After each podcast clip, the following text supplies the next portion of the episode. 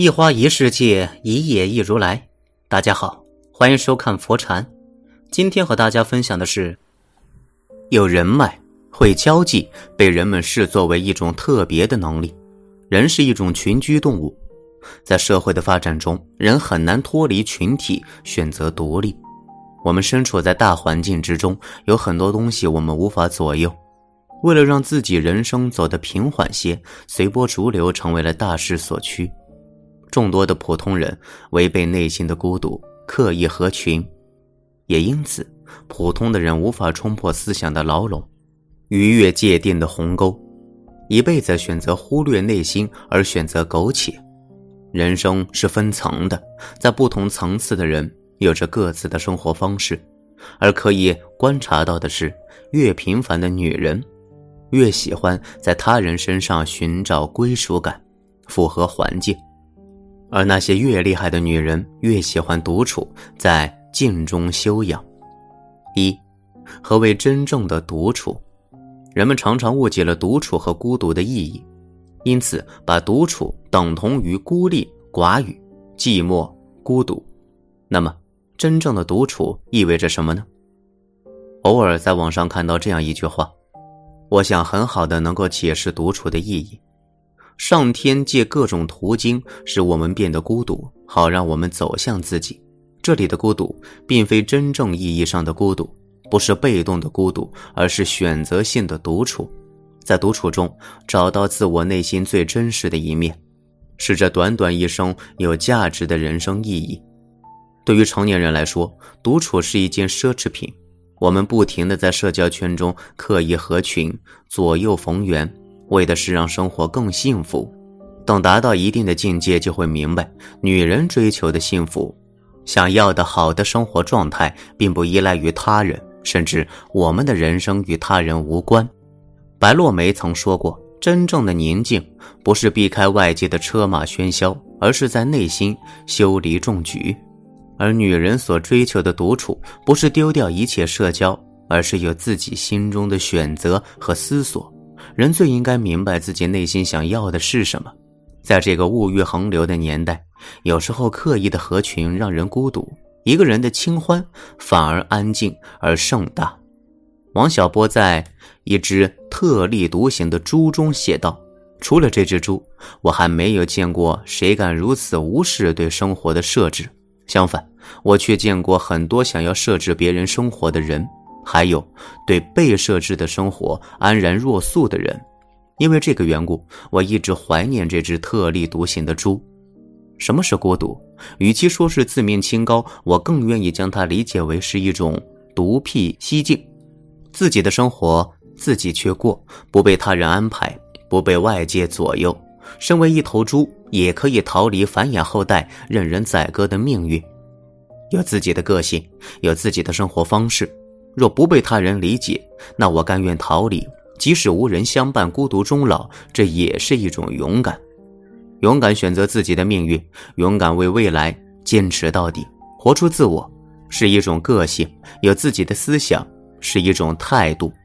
就算是一只猪，也要做到属于自己的特立独行。二，内心安定的需求，凡事三思而后行，是一个女人成熟的表现。想要站在金字塔的顶端，你必须有足够的安定的内心，足够稳定的情绪。喜欢独立思考的女人，说话做事都十分严谨。很喜欢一个广播节目，叫《高丽的咖啡屋》，在经济声播放的同时，也拍成了短片。从这个视频中，我们可以看到，主持人高丽是一个很有修养、很有哲学的女人，每一个问题都能够深入人心。言辞间透露的是芬芳大雅。作为一个广播主持人，她需要的是高度和深度。成为这样的女人，高丽用了二十年。狱友做客，一杯咖啡的功夫，道尽人生百态。没有人的时候，一个人坐在大楼的顶端，品一杯精心挑选的咖啡，眺望远方，思考人生。每一次节目中的从容和淡定，一定是日积月累的学习和沉淀。在短短几十分钟内采访完一个人，让听众能够深入的了解、洞悉社会，这是一门很深的学问。学会独立思考，你才能培养说话的艺术。因为这样说话做事有分寸、有讲究。一个思想境界很高的人，一定是坐得住、沉得住气的人。只有冷静下来，独立思考，才能看到问题的本质所在。选择孤独的女人，生活上可能会缺少玩耍娱乐，但人生修行之路上却多了些许感悟和升华。人生就像是一场马拉松，没有人和你的速度步伐完全一致。陪伴你跑到最后的只有自己。一个人独处，收获的是独立的人格。凡事要靠自己，不因他的言语而苟活，不照搬他人的生活方式，有自己的目标，自己的方向。人生绝不会因为孤独而充满荆棘，未来的光明也终究会属于一个有独立想法和个性的女人。三，高质量的社交属性。两个人的狂欢不如一个人的孤独。正如刘同所说：“不合群是表面的孤独，合群了才是内心的孤独。”高质量的独处远比低质量的社交要重要的多。每一个人都有自己的生活，生活方式不同，你的烦恼他理解不了。想要让外人理解、明白、安慰，说实话真的很难。当你选择了一个人，慢慢思索自己的人生，酸甜苦辣才可知真味。生活圈子不需要太大，和几个志同道合的好友偶尔小聚也是一种安闲之乐。交往太多只会应接不暇。朋友圈里朋友不多，但是一遇到困难立马就可以伸出援手，这样的朋友才是真正的朋友。成百上千的微信好友，几百年都不打招呼，真遇到事情能帮助我们的没有多少。孩子说：“我有一所房子。”面朝大海，春暖花开，这是我们都想拥有的房子。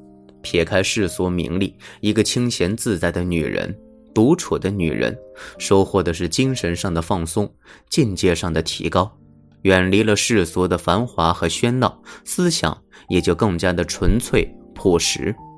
高情商的女人不多言，不多语。有一位女同学，成绩不算出众，但也不差，不是班干。不爱说话，谁也没想到中考的全班第一竟然是她。保送实验班，她的实力不容小觑。这个女孩子忠于自我，独自绽放，远离外界的打扰，努力似乎更有效。有效的社交，得到的是足够进步的时间和空间。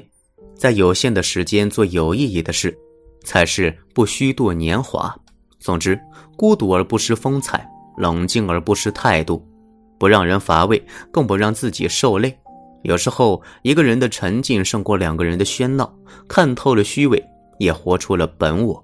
钱钟书说过：“不要把时间浪费在一些不三不四、不明不白、不痛不痒的人的身上，因为这样很不值得。”但凡一个人想要过好这一生，必须接受的就是独处，因为只有在独处的时光里，我们才能不以物喜。不以己悲，真正成为自己。为什么越厉害的女人越喜欢独处呢？人到达了一定的层次，其实就明白，刻意的合群无异于浪费时间，而独处却可以创造生命。独处是对自我价值的创造。厉害的女人，她们不仅仅是依靠独处来取悦自我，更明白独处的真正意义。独处不是贪玩好乐，一事无成。独处是追求自我、创造价值的最佳时期。一，通过独处化繁为简。周国平爱好独处，他说：“我怕自己无趣，别人又觉得我乏味，独处是最好的方式。有时候和别人在一起，我们总不能完全做自己，考虑他人的情绪，在乎自己的感受，因为生活繁琐而孤独。”只有摆脱了外界的虚名浮华，一个人安静的做自己，才能够静下心来，不会刻意的违背自我内心，在独处中化繁为简，追求更卓越的生活水平。这是一个厉害女人的独处之道。二，独处是自我的增值期。聪明的人通过独处自我修炼，而平庸的人爱好消费独处，浪费时光。或许。叔本华所提供的孤独和庸俗，厉害的女人恰好选择了孤独，而平庸的女人恰好选择了庸俗。这是一个选择，有可能决定了我们的一生。其实，独处的时光就是最好的增值期。钱钟书不爱交际，他不喜欢别人的拜访，总说会因此打断思路、浪费时间，所以他能够创造出如此多的惊世巨作。我想，源自于他的独处能力。